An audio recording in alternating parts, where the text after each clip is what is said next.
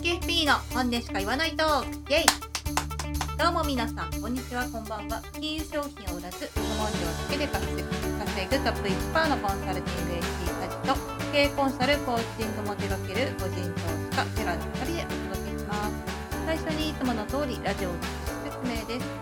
金融商品を販売しないからこそ忖度なしの正直意見が言えー、金融業界の裏話やキャリア長いキャリアの間現場で起こったあるあるな話を皆さんにお伝えしながら一緒に金融リテラシーを進めていきましょう。そういうラジオになっております。こんにちは寺さん今日もよろしくお願いします。はい、よろしくお願いします。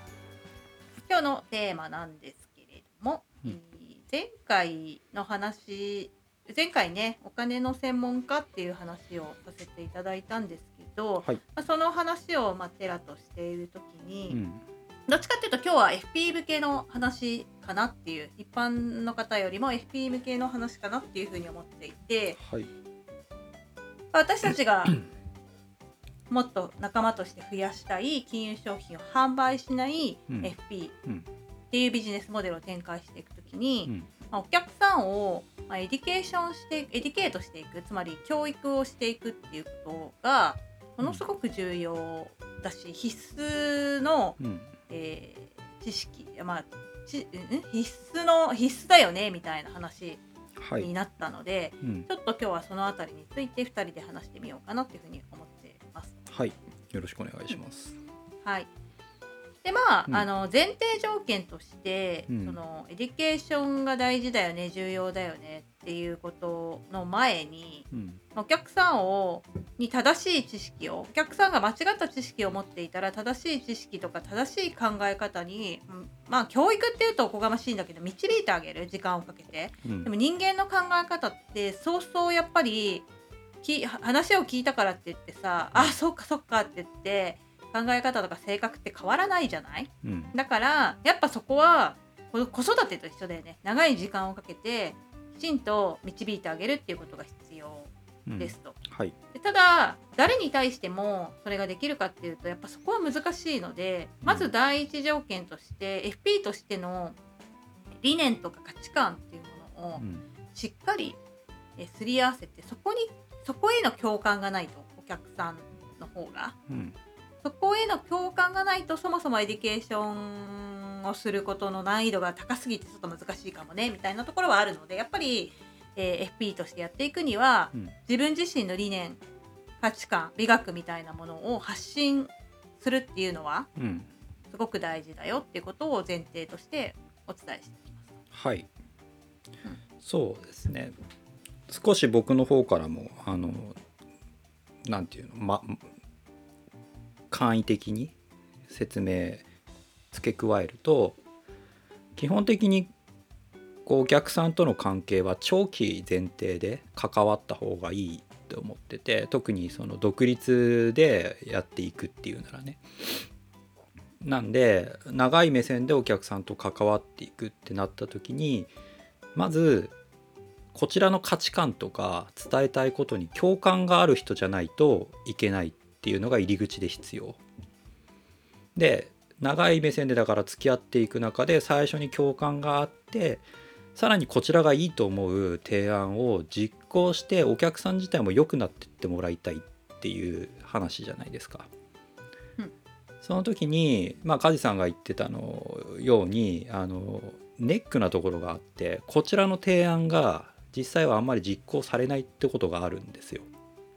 それはやっぱりお客さん側の知識が足りないとか経験値が足りないとか、えー本当にそれで大丈夫かなって思ってたりする部分がいっぱいあってだそこは大丈夫ですよってことをやっぱあの伝える必要もあるし知識の補強も必要だったりするしっていうことなんでこれをね1回2回面談しただけだったら、うん、多分伝わんないんですよ。うんだから長期で付き合っていくことを前提に最初から、えーやっていった方がいいよってことを今回のラジオでは言いたいですけどそういう感じでいいですかね梶さん。はい。もちろん大丈夫はい。っていう感じなのでまずまあここが難しいんだよって言われちゃうかもしれないけど基本的には、うん。えーお客さんと長期で関われるようなビジネスモデルを構築すべきでよく見る FP ね独立系の FP さんでも多いのが、えー3回面談して終わりっていうその後ろのメニューが用意されてない。うん。提案書を作るのために多分2回とか3回は会うと思うんだけど、うん。そこで終わってしまう。また何かあったら来てくださいねっていう風にサービスが終了一旦終了してしまう。うん。っていうビジネスモデルの方がとても多くってそれは多分お客さんにとっても私たち FP にとってもあんまり良くなくってその後ろにちゃんとやっぱ長期で付き合っていけるようなプランうん。も用意しといた方がいいよって私よく聞かれたらアドバイスするんだけどうん。なかなかそれをやってる人が少ない気がするんですよね。そうなんですよ。これね、あのビジネス詳しいというかね多少かじったことある人はやっぱりその後ろの商品が必要だっていうのはよく言われてる話だしなんていうの？その辺にあるね生態のお店とかももう定期的に通ってくださいって言われるじゃないですか大体。うん。最初言ったところであのその瞬間だけいい良くなった感覚はあるけど長い目で見てうん。こう、体がね変わっていくっていうのは定期的に通った方がいいよってやっぱ言われるし、まあ、それ聞いた時にねまあやっぱ営業トークだよなって思うことはあると思うんですよ。正直ね。うん。うん。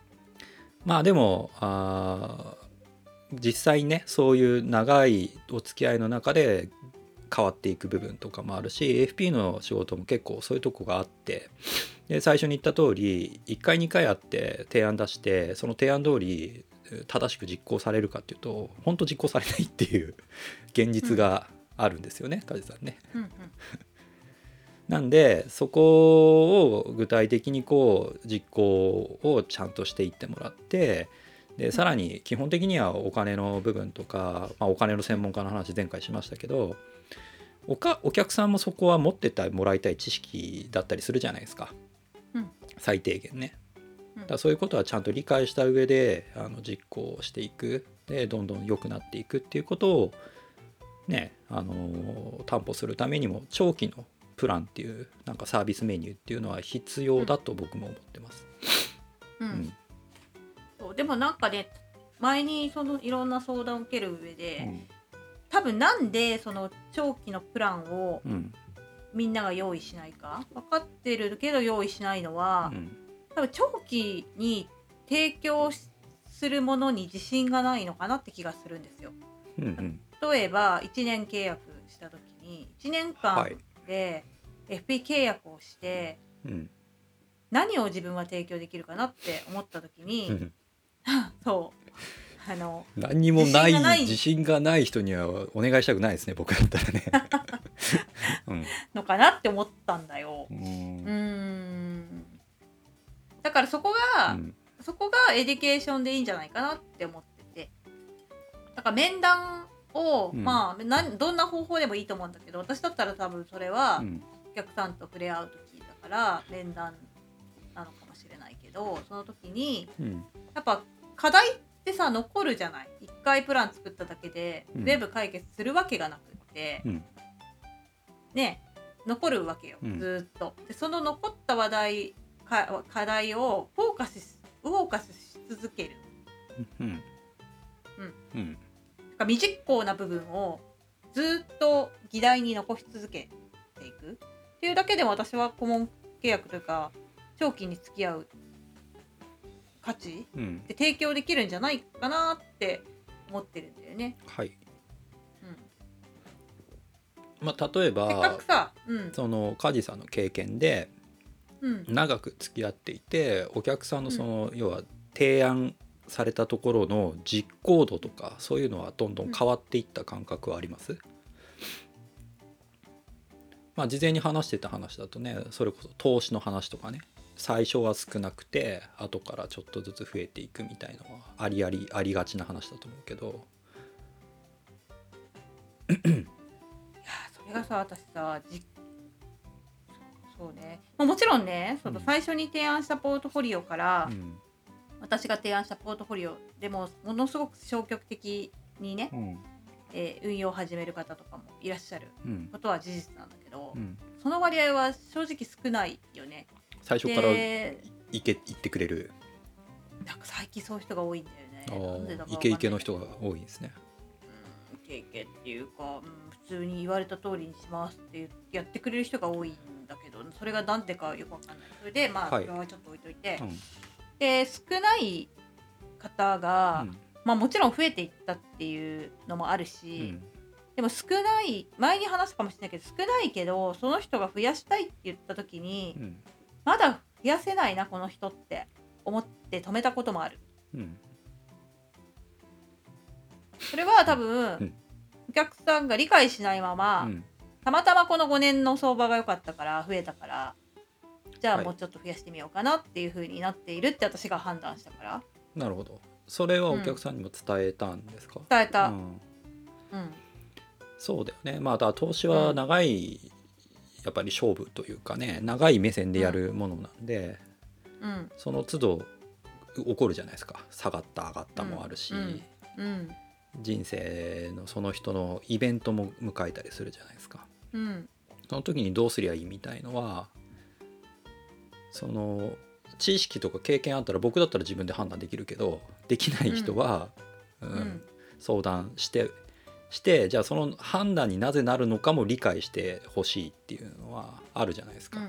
うん。言われた通りやっているっていうだけだとなんかモヤモヤしますよねこちらとしてもね。うん。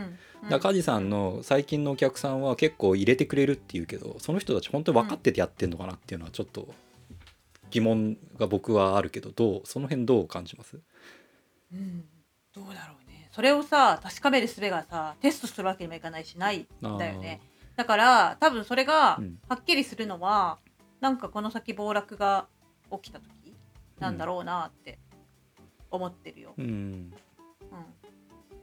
なるほどね。でその投資を増やさない方がいいよって言ったお客さんは何で言ったかって言ったら彼だけが、うん。えーリーリーマンじゃない、えーコロナショックの時にさ、うん下落したじゃない一瞬だけど、うん1ヶ月もうんその時に彼だけが慌てたの他のお客さんノーリアクションだったんだけど全くもってねはいはい。だから相場下がったこと気づいてないじゃないのぐらいのノーリアクションだったんだまあ、それはそれで問題気づいてないのは問題だと思いますけど。わかんないよそれも聞いてないからね、はいはいただ私に不安で連絡をしてくるってことは一切なかったわけよ、うんうんうんその人だけがやっぱしてきたんだよねはいはい。その時に面談してフォローしたうんだけど、うん。やっぱなんか最近も あれ今円安なんだっけ？円高なんでしたっけみたいなそういう質問が来たりとかうん。もうとんちんかんなわけですよ。で何回説明してもうん。やっぱり伝わらないので、うん。いやーこの人はまだちょっと追加投資すべきじゃないなっていうふうに思ったっていうところだよね。うんまあだからちょっとずつ伝えてねその理解が進んでそういうまあ僕らから見て少し的外れだよなって思う質問も減るっていうなんだ測り方もできますよね。お客さんの education が進んだっていうことで言うと、ああ確かにね。そうだね。あんまり最近ね質問もしてみる必要かな。そうずれた質問来なくなったなって思ったら、理解してくれてんだなっていうことにはなると思うんで、うん。うん、だからまあいろいろな視点があるけどやっぱお客さんとの関係作っていく上でしっかりこう理解を進めていく。 education っていうとね教育は人を変えるみたいなイメージを持ってる人多いからそこはちょっと違うんだけど、うん。うん、言葉の選択の意味ではちょっと難しいんだけどうん気づいてもらう理解を進めてもらうみたいなことはやっぱ継続的に必要だと思うんですよ。うん。ってなった時に、えー長く付き合えるサービスメニューがあるっていうこととあーその、まあ、FP 側の価値観だよね。何が大事でこの人この仕事してんだろうっていうのを共感がある人だったら長く付き合った上でそこに一緒にね、えー楽しくいい関係でいけると思うんですよ。なんかさ私さ思うんだけど、うん。その FP 自身のうん。価値観とか、うん。こういう風にした方がいいよねっていう、うん。まあ価値観だよね、うん。があと理念がね、うん。ない人が結構多いかもね。で前にさ、うん。あの顧客本位と顧客満足の話をしたけど、はい。顧客満足をおっしゃってる、うんうはいはい。だからお客さんに寄り添いすぎちゃってる。感情とか理念とか価値観もさみんな違ってみんないいじゃないけどさうん。そのうん。私はこういう考え方なんですっつったらそうですよね。そういう考え方もありますよね。って。うんうん寄り添っちゃう。はいはい。寄り添うって言っていいのか分からんけど。まあ寄り添うっていうか、うんそうそう合わせてしまう、うんそれがそういう人がうん。すごく多い気がしてて。はいはいはいはい。私それは友達だったら別にいや私友達でも言うけど私とかテラとかは違うと思ったらいやでもそれは僕は違うと思いますよ。僕はこういう考えでこう思いますってはっきり言うじゃんあなたは、うんはい、うん。で私もどっちかって言ったらそうなのよ。うん。私はテラほどはっきり言わないかもしれないけど、うん。まあそうだだけど私はこういう考え方もあるとあると思いますよみたいな感じで、うん。うんやっぱ言ってんだよね、うんうん。そういう人がうん。少ない？あーなっていうのは確かに。あのすごくね思う。ちょっとね、うん。全く別の領領域というか業界の話であのー、うん。以前なんかそれこそビジネスのあー、うん。話とかも僕やってるんで、えーとうん。一つの例としてね出したことがあったんだけど、オーダーメイドってあるじゃないですか。うんうん。でオーダーメイドはそれこそそのオーダーそのメイドする人うん。の側に強いなんていうの価値観とかこだわりが欲しいっていう話をしたんですよ。うんうん。それなんでかっていうとオーダーメイド受ける時にじゃあ自分に合わせてくださいっていう話をしてその人の例えばスーツだったら体型をこう測っていってで、うん。まあ、その通り作ったらまあなんていうのサイズはぴったりのものができるわけじゃないですか。うん。でこうこうこうしたいですとかなんか要望を聞いてくるわけですよね。うん。ボタンの色がとかボタンの数がとか、うん。そういう、うんラペルの幅とかそういうことを言った時に、なんだろうこっちが言う通りにしてくれるっていうのは僕は二流三流だなって思っているわけですよ。やその通りだよ。そうそうそういうことだよでそこで僕があのその時話したのはやっぱり一流だったら提案してほしいってことを言ってるんですね、そうなのよ。提案してほしい。こっちが考えることを超えてきてほしいわけですよ。期待値を。うん。で自分の中にない提案を出してくれてよりこっちの方がやっぱ良かったなって思える経験があーできないとオーダーメイドの意味がないって思ったわけですね。うん。うん。だからビジネスの話でそれ言った時にやっぱり提案ができないとダメだってプロならばっていうことを言ったんですよ、うん。そこでは。うんうん。その通りだよ。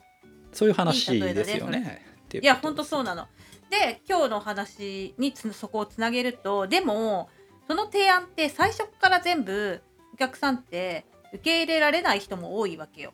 いやなんとなく言ってることわかる気がするけどでもちょっと今はあのそこその提案は受け入れられないなっていう人も多い。うんだよねそれ多分ね自分の枠の中にない提案されればされるほど多分最初受け入れられないんですよ。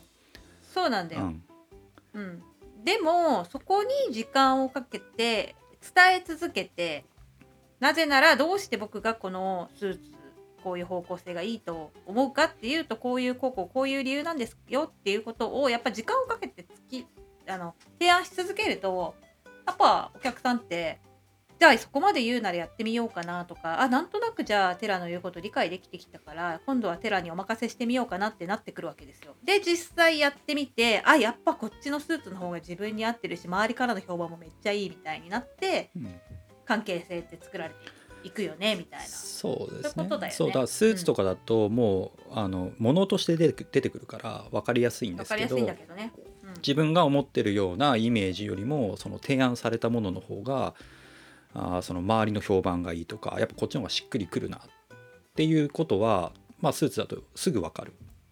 うんなんで今梶さんが言ったようにそのあ自分の考えを超える提案してくれるこの人にじゃあ今後はお願いしようってなるわけですよね。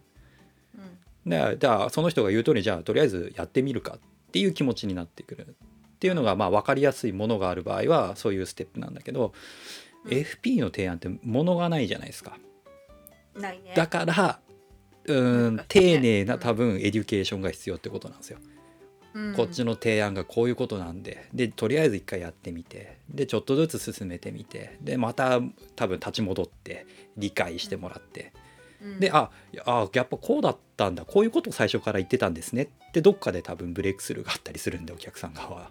あそうなのそうなの。同じことを本当に何十回も何百回も伝え続けるそうだね。ようなことを私は education って言ってるけど、そうだね。そそれうんそれがまあ必要だしそれがするにはやっぱビジネスモデルから変えていかないといけないうん。よねっていう。そうですね。だから形がないものなんでよりえー長い時間がかかるしそれでいてしっかり伝えないと、うん。うん、難しいですね多分ね。うんだよね。うんセミナーとかも悪くはないんだけどやっぱ繰り返しっていうことがすごい大事でセミナーはどっちかって言ったらこちらとしてはさそのお客さんが能動的じゃないと受けてくれないからうん、そうねそこに問題があると思うんだよね。そうですね。うん、同じテーマのセミナーに繰り返し通う人っていないじゃん。一回聞いたら大体みんな理解した気分になるじゃん。また理解ましたてないんだけどさほとんど。まあ、そういうのだから YouTube でいいわけです何回も見たければそうそうそうそうそうそうそうそう。そうそうだからやっぱそうセミナーじゃだとそこのデリケーションは私はカバーできするのは難しいんじゃないかできないとは言わないけどうんうん難しいんじゃないかなって気はしてるよね。そうですね。だからここ数回はねあの独立でコンサルメインで FP をやっていきたい人に話は伝えてるんですけど、うん。まずあのベースはやっぱりさ自分の価値観を提供す提案することがまず必要ですよね、独立 FP でやっていくなら。うん。でそれはさっき言ったようなあの、ん。その価値観から生まれる独自の提案が必要だからってところだと思うんですよ。一般的な話とかあとはお客さんに寄り添っていく梶さんが言うような、うん、お客さんの要望通りの話とかっていうのはいくらでもできるんでうん誰でもね。そうじゃなくて、まあ、お客さんのところでこう隠れている問題点を指摘した方がいいっていうのは以前から言ってる通りだし、うん、もっと投資した方がいいような話とかもそうだし保険はこれもういらないよねっていう話もそうだしお客さんは多分枠枠内にはない提案って結構多くなるはずなんですよ。おかお金の専門家のポジションから提案するとね普通は。うんうんでそういうものって、えー往々にしてやっぱりお客さんは実行なかなかできないパターンが多いですよね。うんだからそれを少しずつでもこう歩みを進めてもらう実行を進めてもらうっていう意味で長い視点でお付き合いするっていうことと、うんまあなんでそうなんだってことをひたすら伝え続けていって、うん。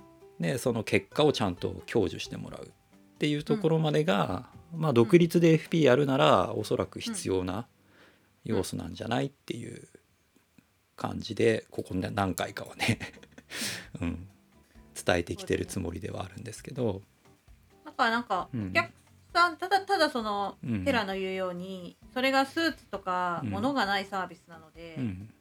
難しいところではある伝えるのが。だから、えーそこは工夫が私も未だに必要だなと思っていてうんうーん例えば自分の人生がどういうふうに良くなったかうんとか、どんな成長があったかみたいなのをお客さんとなんか共有できるような仕組みを作ってもいいのかなって気もするよね長くサービスを継続してもらうためには。おーなるほど具体的にどんな感じですかそれうーん例えば、は。えーいまあこれがベストだとは思ってないんだけど、うん。えー一番最初にスタートした時の、まあ、キャッシュフローシミュレーションとかうん。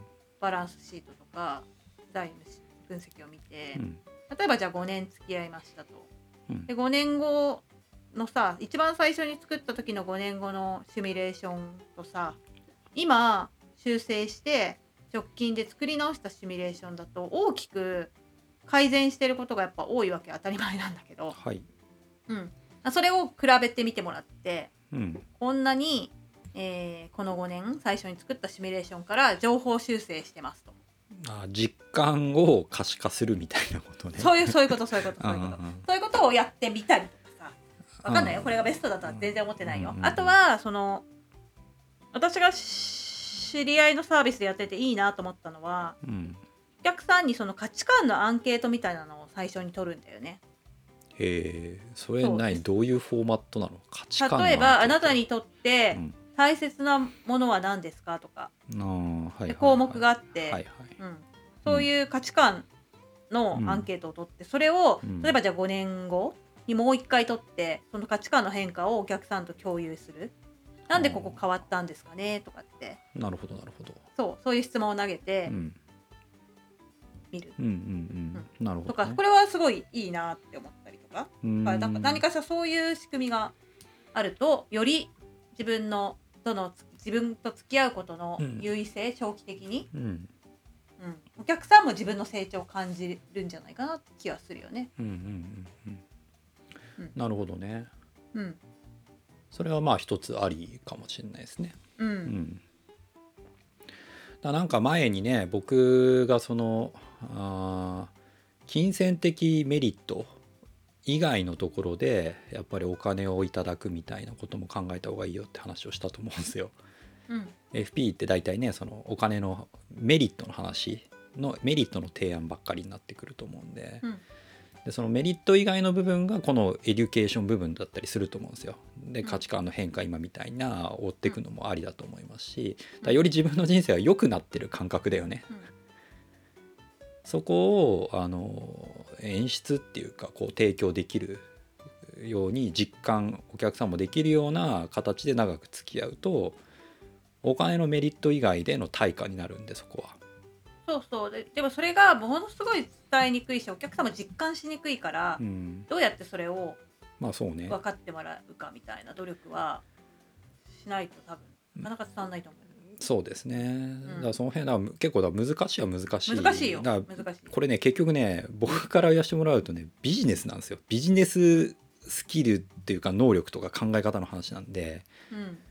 だビジネスも僕は教えてるって話しましたけど、うん。結局 FP の人たち見てて思うのはやっぱビジネス力が低い人が多いなって正直思ってます。うん分かりやすいフォーマットそれを金融商品売るっていうのが一番分かりやすいですけどあれに乗っかってただやってるだけっていうのが非常に多いんで、うんうん、だビジネスはそういうもんじゃないよねってところから 話をしたりはしたくなるっていうのは僕の中ではあるんだけど、うんまあ、結局そうですよね。何のためにこの仕事してんのってところをちゃんと言えてお客さんをどう最終的にしていきたいどういうふうにお客さんに変化してもらいたいどういう世の中になってほしいっていうのが明確にあってそこに向けてのサービスはこういうものが僕らは提供してますっていう流れじゃないと、うんうまくいかないと思いますっていうことですね。ううんん。でもさやっぱ成功している経営者とかって大体そういうの持ってるよね。思うわ見てて、まあ、最近はねなんかねそれこそパーパスみたいなこと言われてね存在意義的なことをちゃんと言語化しようっていう流れはあります。もともとそうだから、うん。うん。そうだよね、うん。ってことなんで。うん。それは多分ビジネスの大小に関わらずいやそうそうそう。そうみんなあった方がいいよねっていうことだと思います。そうだから FP さんでも、まあ、独立でやっていくやっていかない置いといて自分で仕事をするんだったらこういう世の中がいいと思ってますと。うんでそのために自分はこういうふうな活動をしてますとうんそういうことをちゃんと表明するっていうのが今回言ってる価値観の部分ですよね。そうだよね。うんでお客さん側も消費者側もそれはやっぱあった方がよくて そうすると自分の価値観理念に合う人を探しやすくなると思うんだよね。だからみんなやった方がいいよねそれはね。そうですねうんでそこが合致してればあの細かいその知識の部分とか実行の部分は長い目線でのエデュケーションやってればちょっとずつすり合ってくるんで。うん。そういう流れが多分、うん、いいんじゃないっていうことですね。うん。っうん。ていうことですかね。うん。まあまあ今日の話をまとめると、まあ、エデュケーション FP ビジネスに、うん。大事だし、まあ、もちゃんとお金の専門家として求められていることを実行していこうとするとどうしてもそのダイナミックな提案提案提案っていうものが、うん。まあ、求められてるよと。うん。でその提案も想像できる提案ではなく想像を超えていくようなうん。お客さんのね、期待と想像を超えていくような提案をすることに価値があるし意味があると。まあ、でひそこ必須ではないんだけど多分お客さんの知識が基本的に少ないし、うん。視野が狭い場合が多いからそうだよね。必然的に超えちゃう場合が多いってこと。だようん、そうだよね。ででそうなってくるとその提案っていうのはなかなかその最初の提案では100%受け入れてもらえないこともあるよと。うんでもじゃあそこでサービス終わりでさよならじゃなくってやっぱりその提案を受け入れてもらえるまでお客さんをエデュケーションしていくことがやっぱすごく重要だし求められてるしそれを実現可能にするようなサービスモデルをうん作った方がうんいいんじゃない？っていうような話うんだよねってことだよね。そうですね。うんで独立やっていくんだったらそれこそビジネスオーナーなんで、うん。自分のビジネスとして言ったらもうビジネスの基本はさっき言ったような話なんで、うん。既存の金融業界のビジネスモデルに乗っかるっていうのから一旦外れて考えた方が僕はいいと思ってますってことですね。うん。うん。はい。はい。ありがとうございました。じゃあ今日はそろそろそんな形で締めさせていただきたいと思います。はいえー終わりのお時間です。今日はここまで聞いてくれてありがとうございました。はいこのラジオは毎週木曜日に更新をしています。お気に入り登録をしていただけると皆さんにも更新の通知が届くと思いますのでぜひお気に入り登録の方お願いします。あとは私たちはあのツイッターのアカウントを持っていてツイッターでの発信もしているので、えーそちらもフォローしていただけると嬉しいです。またエピソードを聞いての感想をですね Apple Podcast のレビューですとかあの質問箱 Twitter 経由の質問箱とかそういうところでいただくと継続のモチベーションとか、まあ、次の議題にしたりもできるのかなということなのでぜひなんか双方向のアクセスをしていただけるととても嬉しいやってる感が出て嬉しいなっていうふうに思います。えそれでは今週も正直に生きていきましょう。バイバイ。はい、さよなら。